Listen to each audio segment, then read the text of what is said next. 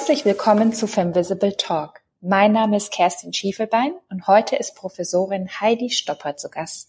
Heidi blickt auf eine beeindruckende Karriere bis hin zur Vorständin eines MDAX-Konzerns zurück und ist Top-Management-Coach. Wir sprechen darüber, wie wir uns für große Aufgaben empfehlen können, was Selbstzweifel mit rosa Kaninchen zu tun haben und warum du deine Komfortzone nicht unbedingt verlassen musst, um erfolgreich zu sein, sondern dir eher Antworten auf zwei wichtige Fragen geben solltest. Die nächsten 35 Minuten sind ein Mini-Coaching mit Heidi und voller Tipps für alle, die sich weiterentwickeln wollen, aber noch ein bisschen unsicher fühlen. Auf die Plätze sichtbar los.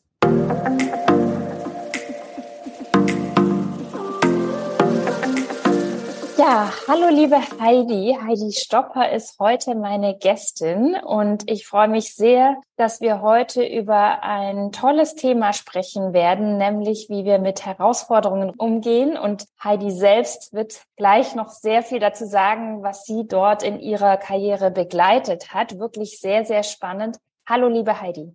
Ja, hallo Kerstin, schön, dass ich da sein kann. Ja, Heidi, wir steigen hier immer bei Femvisible mit einer sehr persönlichen Frage ein, die uns aber neugierig macht, nämlich gibt es einen Aha-Moment in deinem Leben, der dir vielleicht eine Richtung gegeben hat oder der vielleicht auch sehr viel in deiner Karriere beeinflusst hat? Ja, vielleicht vorneweg, bevor ich in den Herausforderungen irgendwie eintauche. Ich trage eine Spange. Und das wird man jetzt während dem Vortrag oder dem äh, Gespräch von uns auch ein bisschen hören. Gelegentlich lispel ich so ein bisschen, weil meine Zunge sich noch nicht richtig dran gewöhnt hat an das Ding. Aber wir sprechen ja über Herausforderungen und Umgang mit Unsicherheit heute. Daher passt doch auch wunderbar zum Thema. Ja, also ich hoffe, dass die Zuhörer verzeihen können, dass ich nicht so ganz, ich würde mal sagen, wie üblich spreche. Herausforderung. Du sagst, was war so ein Schlüsselmoment in meiner Karriere? Ich hatte gleich ganz am Anfang ein, eigentlich schon bevor ich überhaupt gestartet habe, ich wusste nach dem Abitur nicht, was ich machen soll. Ich glaube, mir ging so wie sehr vielen anderen. Ich hatte irgendwie schon sehr klare Vorstellungen, was mir alles nicht gefällt. Aber ich hatte nicht so die zündende Idee oder diese einschlägige Begabung für irgendetwas, ich war in der Schule in Musik und in Mathe ganz gut. Mhm. Und dann hieß es, ja, dann studier doch Jura. Mathe, das ist nichts für Frauen, hieß es damals. Und mhm. studier doch Jura, weil Jura ist wie Mathe. Ist total logisch.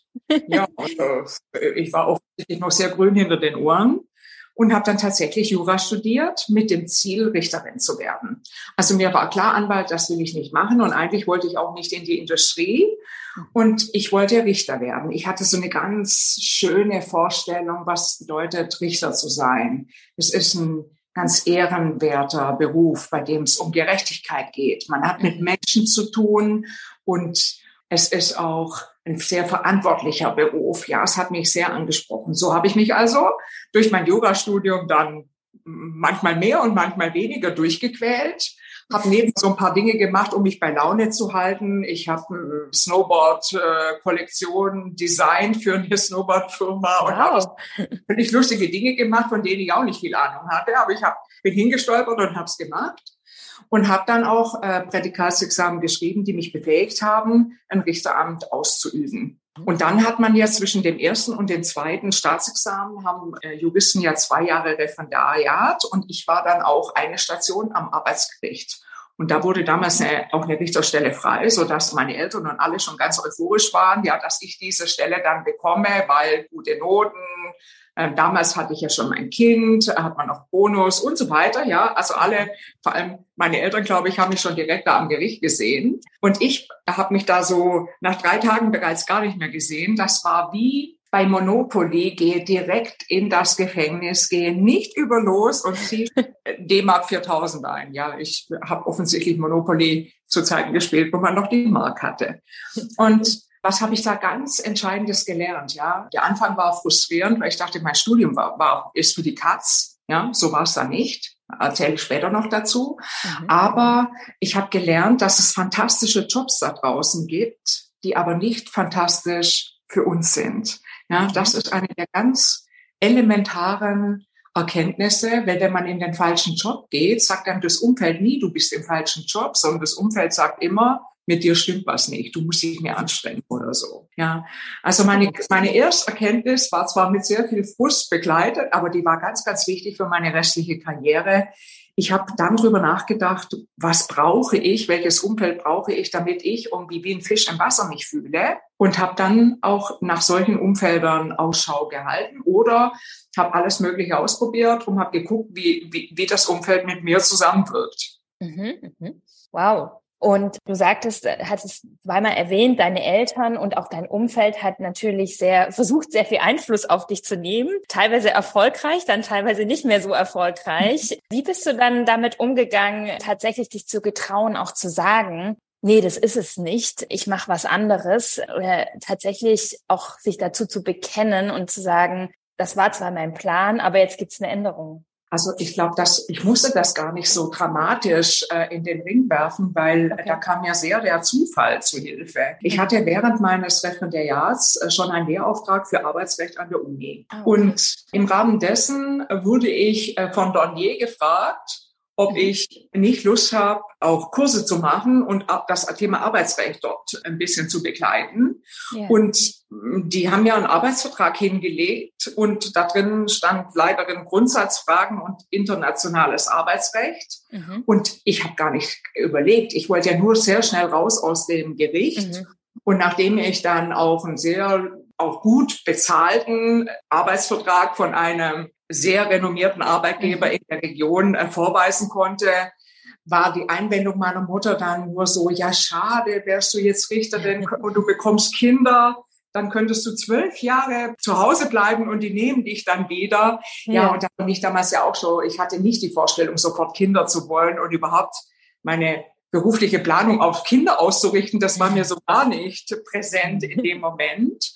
Aber meine Eltern haben dann insgesamt einfach nur gut gefunden, das Mädel ist sehr gut versorgt, hat einen tollen Arbeitgeber. Und äh, nachdem ich dann auch so die ersten Wochen berichtet habe, dass es mir gut gefällt, ich glaube, dann war dann irgendwie auch an der Stelle Beruhigung. Meine Eltern haben schon was zu meiner Berufswahl gesagt, aber die waren jetzt nie so massiv mit mir. Ja, also okay. da hatte ich großes Glück. Sehr gut. Ja, und dann hast du natürlich eine wahnsinns tolle und auch sehr inspirierende Karriere eingeschlagen und bist ja bei Dornier gestartet, da auch, glaube ich, sehr gut aufgestiegen. Erzähl doch mal, wie ging es dann weiter? Was hat eigentlich Heidi Stopper gemacht, bevor sie äh, Executive Coach und auch Professorin wurde? Ja, also ich habe ja dann in der Tat eine wirklich steile Industriekarriere gehabt, die mich in unterschiedliche Länder geführt hat. Ich habe unter anderem mit meiner Familie in Frankreich gelebt und äh, war dann ja auch Vorständin in einem MDAX-Unternehmen und bin dann, als mein Sohn flügge wurde, in, in die Selbstständigkeit gegangen und mache das jetzt seit acht Jahren. Wie kam es dazu? Ja, mhm. also ich bin immer wieder gefragt, warum gibt es irgendwie so ein schlaues Rezept, wie man Vorstand wird? Diejenigen muss ich enttäuschen. Es gibt leider irgendwie keinen so einen Fahrplan, dem man folgt. Aber ich kann ein bisschen erzählen, wie es bei mir vonstatten ging. Ja, sehr ähm, gerne. Also ich habe eben, wie gesagt, ich bin mit Zufall bei Donnier eingestiegen das war auch ein grandioser Arbeitgeber, weil die sehr viel äh, Förderung für ihre jungen Talente gemacht haben, kam dort sehr schnell in so ein Nachwuchsführungskräfte-Förderprogramm äh, und äh, hatte tolle Gelegenheiten, viele Kurse. Ich habe noch einen Master dann später gemacht für Human Resources Management und Organizational Development. Ich war in Harvard, habe ein mhm. Strategiezertifikat gemacht und war an vielen anderen tollen Business Schools. Also die haben die haben eine tolle Förderung gemacht und mhm. ich war auch immer, ich habe mich immer sehr gesehen gefühlt. Und Dornier wurde dann DASA. DASA war das Konstrukt, wo ähm, Daimler Chrysler äh, sehr groß geworden ist. Und dann waren, hatten wir ständig Umorganisationen. Und mit diesen Umorganisationen haben sich für mich immer Gelegenheiten ergeben. Also auch, auch da mhm. war es so, dass überwiegend ist eine neue Position oben aufgetaucht. Mein Chef hat gesagt, Heidi, hast du Lust, das zu machen? Die neue Funktion, ja, unsere Organisation verändert sich. Wir haben schon wieder was dazugekauft. Wir hatten hier ein Merger und da ein Merger oder eine Umstrukturierung. Mhm. Magst du jetzt das machen? Und dann habe ich immer Ja gesagt. Immer. Mhm. Kann man sagen, wusste ich da schon alles von diesen Jobs? Ja, die Antwort kann man sehr, sehr klar mit Nein beantworten. Ja, okay. ich hatte ganz vielen Jobs überhaupt gar keine Ahnung. Ähm, bei manchen ein bisschen, bei manchen gar nichts. Ich musste zum Beispiel mal das ganze ähm, Controlling verantworten mhm. äh, für die ganzen Personalkennziffern und das war naja, das war total grüne Wiese. Da musste ich in ein ganz neues Thema eintauchen und auch lernen. Und ich habe auch festgestellt, dass das nicht zu meinem Stärkenset gehört, tiefst, tiefst in Details von etwas einzutauchen, sondern ich bin eher jemand, der sehr breit hinschauen möchte und viele Bälle gleichzeitig jonglieren mag. Mhm. Es hat mir also viel über mich gezeigt. Es hat mir aber auch sehr viel Know-how vermittelt, weil ich spreche bis heute mit jedem CFO und mit Aufsichtsräten auf Augenhöhe, wenn es um Finanzzahlen geht, was ja nicht verkehrt gut für meine aber da, das war die einzigste Position, wo ich mal selbst die Hand gehoben habe und gesagt, so, jetzt mache ich es knapp zwei Jahre, ich kann es jetzt aus dem FF, aber ganz ehrlich, jetzt packt er mich wieder irgendwo hin, wo ich um besser aufgehoben bin, wo ich mehr meine PS auf die Straße bekomme. Yeah. Und dann kam aus DASA wurde EADS, was heute die Airbus, der Airbus-Konzern ist mit rund 100.000 Mitarbeitern um die ganze Erdkugel und unterschiedlichsten Sparten. Und ich habe überwiegend in der Raumfahrt äh, gearbeitet. Mhm. Und, Auch äh, keine Frauendomäne, sondern. Ja, keine Frauendomäne. Ich weiß noch, wir hatten immer so tolle äh, Diskussionen, 14 Prozent Frauen insgesamt als Anteil und immer wieder dann auch später Projekte gemacht, wie wir denn den Frauenanteil fördern. Aber so typisch in so Technologiekonzernen, wir hatten halt Frauen in HR, in mhm. Public Relations und in der Buchhaltung oder so, mhm. ja, mhm. war ich immer die Einzige. Mhm. Ja, ich hatte noch am Anfang, am allerersten Schritt meiner Karriere hatte ich eine weibliche Kollegin, äh, die in München saß.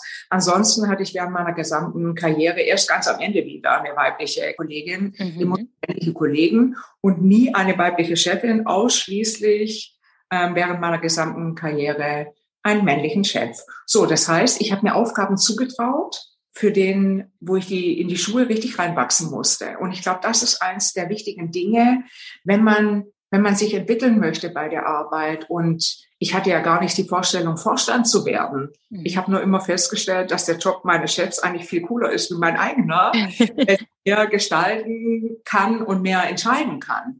Aber ich hatte nicht die Vorstellung, Vorstand zu werden. Aber eine der Grundvoraussetzungen, sich wirklich fundamental weiterzuentwickeln und für große Aufgaben zu empfehlen, ist, dass man sich traut, Aufgaben anzunehmen, bei denen man heute nicht schon alles kann. Mhm. Und Vielleicht wäre ich heute noch äh, bei äh, Airbus. Ich war zuletzt für die im Board, also im Division-Vorstand für die Satelliten. Wir haben äh, in Europa die, äh, der, das größte Unternehmen für Satellitenstandorte überall in der Welt. Ich hatte wahnsinnig viele Standorte und war deswegen beruflich sehr, mhm. ich glaube, vier Tage die Woche nicht zu Hause und hatte ganz spannende Organisationsentwicklungsthemen, weil die Raumfahrt hat sich sehr stark konsolidiert in der ganzen Zeit und wir haben ständig Firmen dazugekauft und Firmen sind zusammengeschmolzen mit allen Herausforderungen, die das mit sich bringt. Das eine oder andere graue Haar, äh, das man an meinem Kopf gehen kann, kommt mit Sicherheit aus der Zeit. Und wäre vielleicht heute noch dort. Und dann ist aber ein ganz einschneidendes äh, Privates äh, passiert. Meine Schwester ist verstorben mit gerade 36, zwei Tage nach ihrem Geburtstag. Und ich glaube, das hat bei mir so ganz viele Fragen aufgeworfen, die man sich vielleicht nur stellt, wenn man in so eine Midlife-Crisis kommt. Bei mir kam die ein okay. bisschen früher dadurch. Yeah. Ich habe mich gefragt, was soll bei dir auf deinem Grabstein stehen? Was sollen die erzählen auf deiner Trauerfeier? Für was, für was stehst du in deinem Leben? Mhm. Und was wolltest du eigentlich immer? Was ist das Motto deines Lebens? Also wirklich die ganz großen auch Sinnfragen. Ja. Und als ich mir die alle so gestellt habe, habe ich, war ich noch gar nicht fertig ausgegoren, aber ich habe auf jeden Fall erstaunt festgestellt, dass ich, die zwei total linke Hände hat und mit Technik so gar nichts am Hut hat, eigentlich, eigentlich meine ganze Karriere in der Hochtechnologie verbracht hat. Mhm, mh. Und ich wollte zurück nach Deutschland. Das war eigentlich das Einzige, weil äh, ich wollte zurück an die Familie, an meine Mutter, äh, die ist auch einfach okay. sehr schlecht. Ich hatte auch irgendwie so das Bedürfnis, meine Familie nicht zusammenzupacken und vielleicht nach Indien zu gehen, wie es ganz ursprünglich mal mein Plan äh, gewesen war, okay. sondern äh, wieder zurück nach Deutschland. Und dann kam ein Headhunter auf mich zu. Und es war wieder der Zufall. Damals war ich so offen für Ansprache. Und mhm. dann kam, äh, man halte sich fest, dann kam Pro7 Sat 1 auf mich zu. Ist ja sehr naheliegend, wenn man vorher Satellitentechnik gemacht hat, dass man Medien machen soll. Aber die haben ja ganz spannend vermittelt, dass die Medienindustrie so von massiver Disruption betroffen ist. Es war ja auch die erste Industrie, die so richtig von der Digitalisierung erfasst wurde. Absolut. Und die, die haben jemanden gesucht, der weiß, welche kleinen Stellhebel man in einer Organisation dreht, um diese in eine erfolgreiche Transformation zu bringen. Mhm. Und ich habe es angeschaut. Ich habe viele Gespräche geführt. Ja, es ist ja schon eine Entscheidung, irgendwie aus der Hochtechnologie wegzugehen und in so eine total andere Branche. Mhm, ich habe mhm. viele Leute gesprochen in diesem Unternehmen und ich habe mich gut erkundigt. Aber am Ende hat der Reiz der Gestaltung auf der grünen Wiese hat bei mir so überwogen und die Begeisterung für die Kreativität der Menschen, die da gearbeitet haben. Ja, ich liebe kreative Menschen. Mein Mann ist Bildhauer und ich habe da einen ganz leichten und begeisterten Zugang dazu ja. und dann den Schritt gemacht, habe die Familie zusammengepackt und wir sind nach München gezogen vor ähm, Gott 14 Jahren, 2009. Und ich mhm. habe da bei ProSieben äh, die Funktion angetreten. Ursprünglich wollte ich nur drei Jahre bleiben, so die Transformation begleiten und dann mich selbstständig machen muss man vielleicht hier dazu sagen, ich coache schon seit 2006. Ich habe eine Coaching-Ausbildung auch berufsbegleitend gemacht mhm, und mhm. habe immer ein bisschen nebenher gecoacht und habe festgestellt, dass ich eine große Leidenschaft habe für dieses 101, wo man sehr nahe und auch sehr psychologisch äh, mhm. äh, mitarbeitet und unterstützt auf eine andere Art und Weise und vielleicht auch mit einem anderen Instrumentenkasten, wie man es als Führungskraft macht. Ja. Ja, und aus den drei Jahren sind dann fünf geworden. Also ich bin insgesamt fünf geblieben, und, äh, war dort Vorständin, habe die Transformation sehr erfolgreich bestritten. Timingmäßig habe ich alles richtig gemacht. Ja, ich bin bei sieben Euro Ungrad in die Firma rein und bei 43 irgendwas Euro yeah ähm, ausgeschieden. Wir haben eine tolle Erfolgsgeschichte geschrieben und bin jetzt äh, mit dem Auszug meines Sohnes sozusagen, mit dem Flüggewerben unseres Sohnes, äh, bin ich auch Flügge geworden und arbeite jetzt seit, seit guten acht Jahren, ich bin im neunten Jahr, ja. überwiegend als Top-Management-Coach.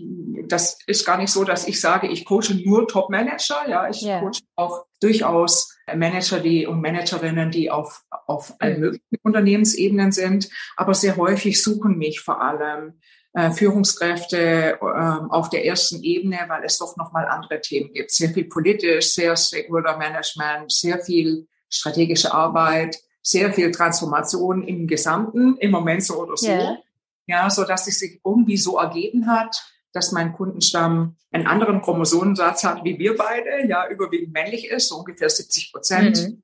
30 Prozent sind Frauen und äh, die meisten, die aller, allermeisten sind in Top-Funktionen. Ich habe Vorstände, Geschäftsführer, Unternehmenseigner, aber auch Startups, ich würde mal sagen, die gerade so am Weg stehen zum Erwachsenwerden, yeah. große Skalierungen vor sich haben. Ja, sehr spannend. Yeah. Und irgendwie immer noch hm, mindestens drei Tage die Woche mit großer Begeisterung an und freue mich auf meine Arbeit. Das klingt auf jeden Fall äh, richtig spannend, das jetzt auch von außen zu sehen und von der anderen Perspektive sozusagen. Das stelle ich mir sehr, sehr spannend vor.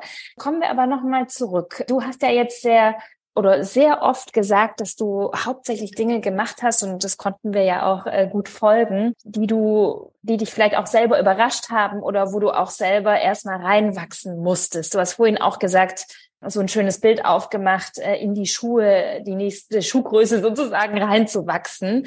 Jetzt gibt's da draußen viele Leute, die haben viele Selbstzweifel und sagen, bin ich gut genug? Das ist, glaube ich, eine der häufigsten Fragen, die ich auch höre. Äh, ich bin noch nicht so weit. Ich weiß nicht, ob es der richtige Zeitpunkt ist. Ich muss noch ein bisschen. Und auch gerade Frauen neigen ja oft dazu, sehr perfekt sein zu wollen. Wie, wie kann man eigentlich mit diesen Selbstzweifeln auch umgehen, damit man, so wie du, mit dieser Leichtigkeit, zumindest kommt es so rüber, sich in diese Aufgaben stürzen kann, ohne sich auch selber zu viel Stress zu geben an der Stelle. Naja, die Geschichten, die man so aus der Perspektive des Nachhineins erzählt, klingen immer viel toller, wie die, wenn man Auf jeden Fall. Aber, nein, ich will ja auch gar nicht klagen. Ich habe einen ganz tollen Werdegang. Ich fühle mich da sehr ja. privilegiert und würde gar keine meiner Stationen jemals auch nur ansatzweise bereuen. Also ich glaube, ganz, ganz wichtig ist, dass man nicht versucht, seine Unsicherheit wegzudrücken. Mhm. Also ich höre ja öfters von Kunden, die mich anrufen, auch Männer im Übrigen. Ja, ist nicht nur ein Frauenthema. Ja, Frauen vielleicht noch ein bisschen mehr. Es kommt, liegt an der Sozialisierung, aber auch Männer haben Unsicherheit und haben bisweilen Phasen von großer Unsicherheit, das heißt, wenn sie in okay. großen Job sind und haben Selbstzweifel. Und ich glaube, das Wichtigste ist, dass man das nicht versucht, die ganze Zeit zu unterdrücken und sich sagt, jetzt muss ich aber selbstsicher sein oder jetzt muss ich an meiner Selbstsicherheit arbeiten. Mhm. Und, und zwar aus zwei Gründen. Ähm, wenn ich die ganze Zeit denke, jetzt muss ich aber viel selbstsicherer sein, ich darf nicht so unsicher sein, das ist, wenn ich mir sage, denke nicht an ein rosa Kaninchen. Ja, dann ich habe es schon im Kopf. Ich habe es ja, schon im Kopf. Ja. Das ist direkt auch auferschieden. Ja, es hat ein sehr schnuckliges, sehr schnuckliges Tier. Ja. Und wenn wir uns versuchen, einen Teil unserer Persönlichkeit, und es ist völlig normal, dass wir bisweilen einfach auch Unsicherheiten haben, wenn wir versuchen, die zu unterdrücken, dann negieren wir Teile unserer Persönlichkeit. Das kann nicht zu einem guten Ergebnis führen. Und wir verstärken sogar, sogar sehr häufig unsere Unsicherheit. Ja. Viel besser ist es festzustellen, was ist es denn, was mich gerade umtreibt? Ja, und die Ursachen sind ja total unterschiedlicher Natur. Der eine ist sehr, sehr unsicher, wenn er vor anderen Menschen sprechen muss. Mhm.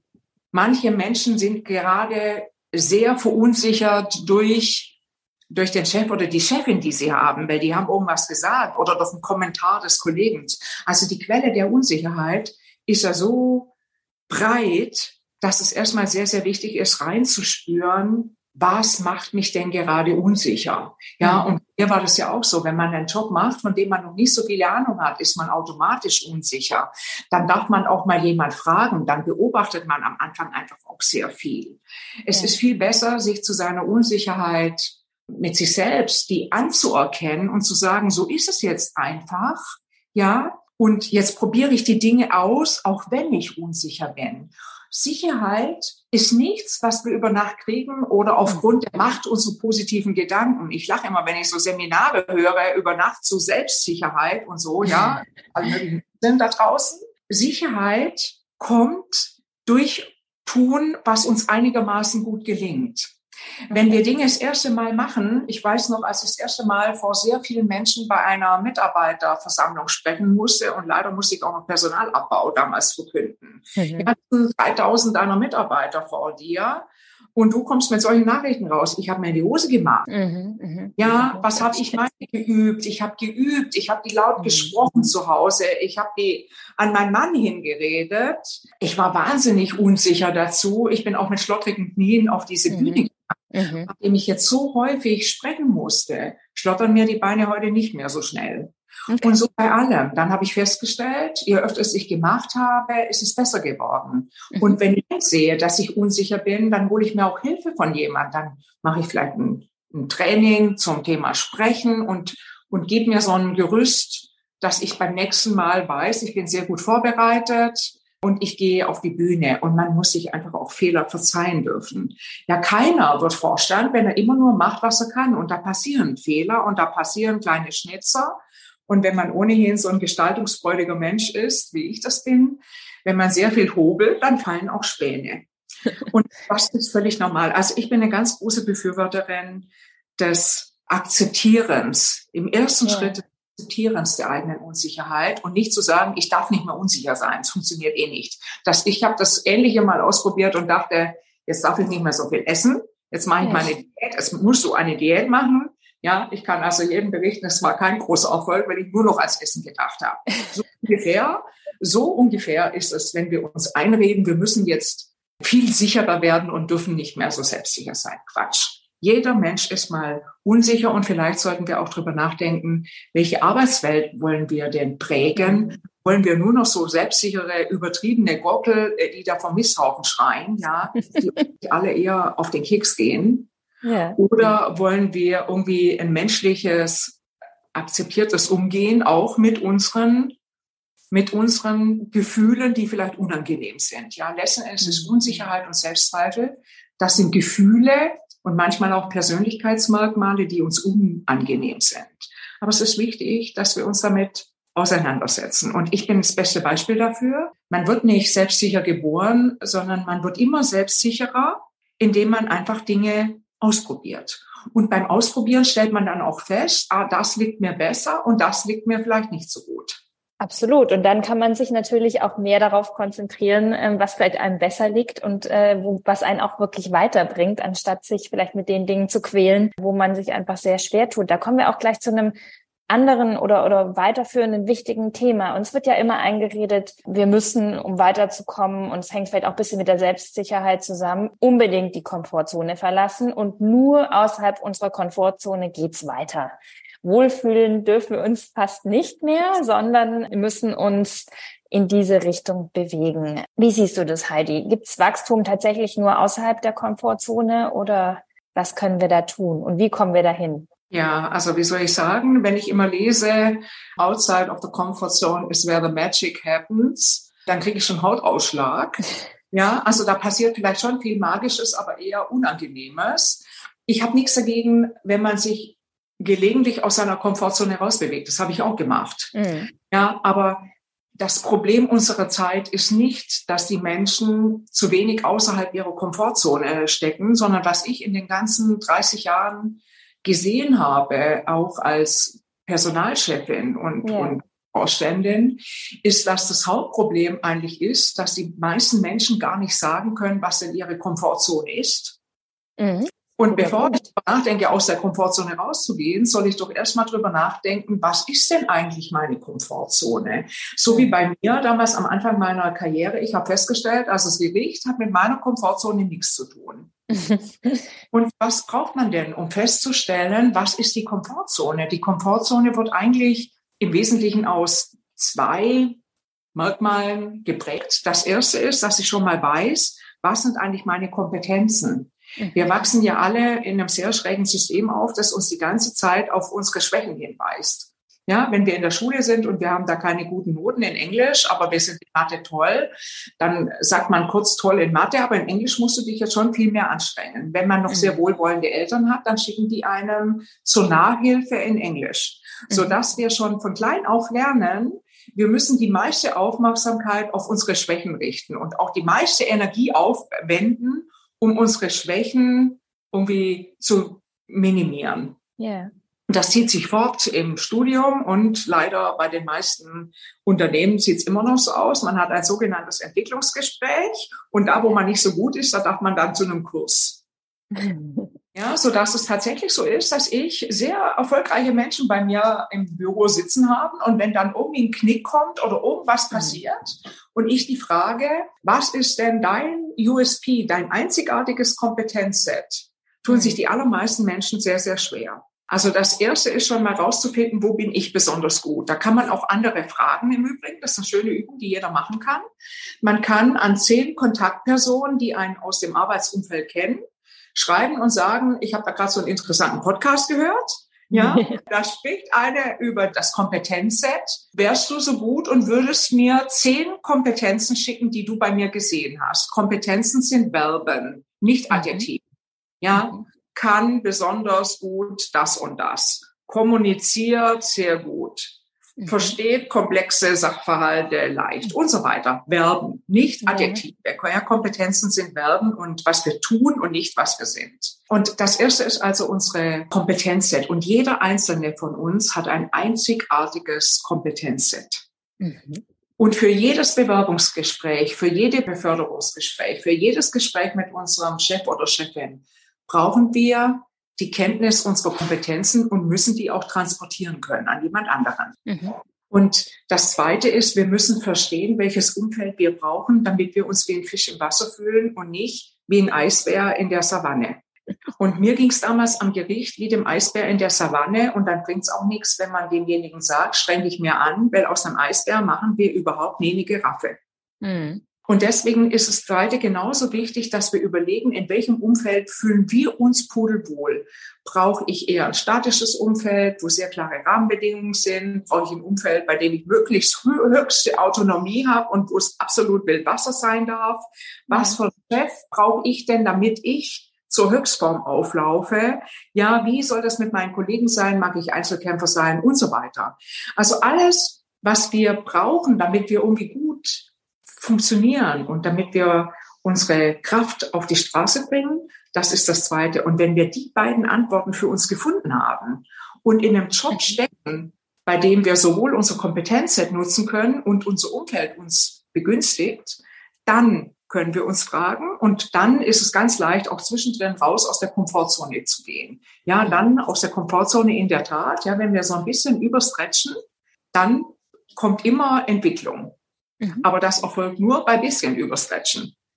Und das bisschen überstretchen kann also nur sein, wenn wir unten irgendwo uns in der Nähe unserer Komfortzone bewegen. Deswegen mag ich nicht, wenn wir immer nur sagen, raus aus der Komfortzone und mhm. es, stell dich doch nicht so an, höre ich dann gelegentlich, ja, dass Leute sagen, stell dich doch nicht so an, es ist halt mal mhm. unangenehm, es musst du da durch.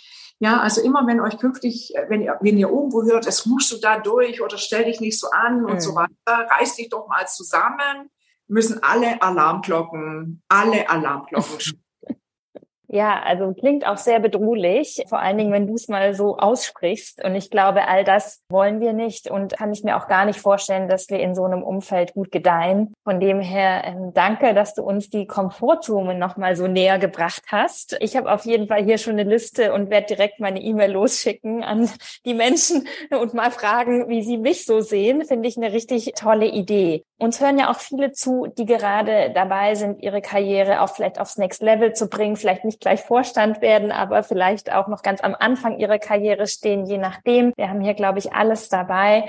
Und deshalb vielleicht noch mal eine abschließende Frage an dich, Heidi. Wenn ich im Unternehmen bin und du warst ja in sehr großen Unternehmen und auch als Führungskraft hast du ja manche Leute mehr gesehen und manche wahrscheinlich weniger. Wenn ich weiterkommen will, wenn ich gesehen werden will, du hast vorhin auch gesagt, ähm, du hattest das Gefühl, du wurdest gesehen. Wie kann man tatsächlich auf sich aufmerksam machen? Was ist so dein Tipp, wo du sagst, ja, also ja, gesehen werden müssen wir irgendwie, aber wie kann ich es tatsächlich machen? Vor allen Dingen, wenn ich ja. vielleicht in einem großen Unternehmen bin. Das ist ja deutlich schwieriger als vielleicht in einer kleineren Struktur. Ich glaube, was ganz wichtig ist, dass wir verstehen, wie Unternehmen Beförderungsentscheidungen treffen. Mhm. Ähm, Unternehmen treffen Beförderungsentscheidungen mit zweierlei Überlegung. Die erste Überlegung ist, zeigt derjenige heute schon, was die nächste Position erfordert? Mhm. Okay. Und die zweite Überlegung ist, ist derjenige auf seiner heutigen Position ersetzbar? Wenn wir uns also nur darauf konzentrieren, in unserer heutigen Funktion brillant zu sein und unheimlich fleißig sind und nahezu unersetzlich erscheinen, dann gibt es schon ein großes Minus, weil dann hat der Arbeitgeber schon ein Risiko, wenn er weiß, er nimmt jetzt jemand aus einer Aufgabe raus und er weiß nicht, wer, die, wer diese Aufgabe dann ebenso gut erfüllen kann. Und die zweite Überlegung ist immer, man guckt sich an, wen sehen wir, der heute schon solche Kompetenzen zeigt. Mhm. Und das ist, ein Unternehmen möchte ein doppeltes Risiko vermeiden. Also der schlimmste Case für ein Unternehmen ist, ich befördere jemand, hm, bei dem ich nur die Hoffnung habe, aber noch nicht so wirklich einschätzen kann, ob der auch in der nächsthöheren Position, wo er mhm. vielleicht viel mehr führen muss oder viel mehr Stakeholder Management hat oder noch strategischer arbeiten muss, ja, da, wenn er das noch nicht bewiesen hat, ist es ein sehr, sehr großes Risiko. Ja. Und wenn derjenige dann auch noch unersetzlich ist auf dem, was er heute tut, dann ist es ein Doppelrisiko und dann scheuen sich Unternehmen, diesen Schritt zu gehen. Dann nehmen sie lieber jemand anders, bei dem das Risiko einfach in beiderlei Hinsicht geringer ist. Das heißt, der Tipp ist, wenn ich aufsteigen möchte oder eine andere Funktion ausüben, dann muss ich überlegen, was muss ich denn heute schon zeigen, was die nächste Position erfordert. Zum Beispiel, ja, muss ich heute schon zeigen, dass ich strategisch viel besser denken kann, dass ich nicht nur operativ exzellent bin, sondern dass ich strategische Überlegungen kann, dass ich sehr gut bin im Stakeholder Management, dass ich toll bin, mir ein Netzwerk aufzubauen, mhm. dass ich die Hand hebe, wenn es um übergreifende ähm, Projektarbeit geht, dass ich sage, ich möchte mal an so einem großen übergreifenden Projekt mitarbeiten. Ja. Also jede Gelegenheit, die einen in Sichtbarkeit bringt, am besten für die Entscheider, aber generell in Sichtbarkeit bringt und gleichzeitig uns zeigen lässt, was das Morgen erfordert. Ja. Das sind die richtigen Schritte, um die Karriere zu unterstützen. Das andere ist die Fleißfalle. Wenn wir glauben, wir müssen, wir werden ja schon gesehen, weil wir so einen super Job machen. Hm. Ja, leider passiert das nur im Märchen. Hm. Okay, damit wir nicht im Märchen bleiben, nehmen wir auf jeden Fall deine Ratschläge ernst, weil dich haben sie sehr weit gebracht und vor dem Hintergrund würde ich sagen, ist da eine gewisse Gelinggarantie dabei. Von dem her, ja, danke, ähm, liebe Heidi. Wir sind schon am Ende unserer Zeit angekommen. Ich fand es wieder mit dir sehr spannend zu sprechen und hoffe, dass wir in der Zukunft vielleicht noch mal eine Gelegenheit dazu haben. Danke auf jeden Fall sehr für deine Zeit und diese geballte Ladung an Tipps, die du hier gegeben hast. Ein Podcast, der sich auf jeden Fall für jeden gelohnt hat, der uns jetzt hier zugehört hat. Und ja, danke dafür. Ja, ganz herzlichen Dank, Kerstin. Es hat Spaß gemacht. Und vielen Dank an die Zuhörer, dass sie neben meinem Schwäbisch jetzt auch noch bangenbedingte äh, Lispeln irgendwie äh, gut ertragen. Ja, es ist eine Herausforderung, aber die Eitelkeit scheint doch auch stark ausgeprägt zu sein. Sehr gut. Und vor allen Dingen, dass du so offen damit umgehst. Danke dafür. Das war eine weitere Folge von Femvisible Talk und auch die letzte Folge vor unserer Sommerpause. Ihr habt also genügend Zeit, euch in den nächsten Wochen durch unsere ersten 13 Folgen nochmal durchzuhören. Ich finde immer wieder neue interessante Aspekte, die unsere Gästinnen hinterlassen haben und die mich immer wieder aufs Neue inspirieren. Abonniert uns gerne bei Spotify und Apple Podcasts und lasst euch informieren, wenn es wieder neue Folgen von Femvisible Talk gibt. Ich hoffe, ihr könnt auch eine Pause machen und genießt eure Zeit. Bis bald.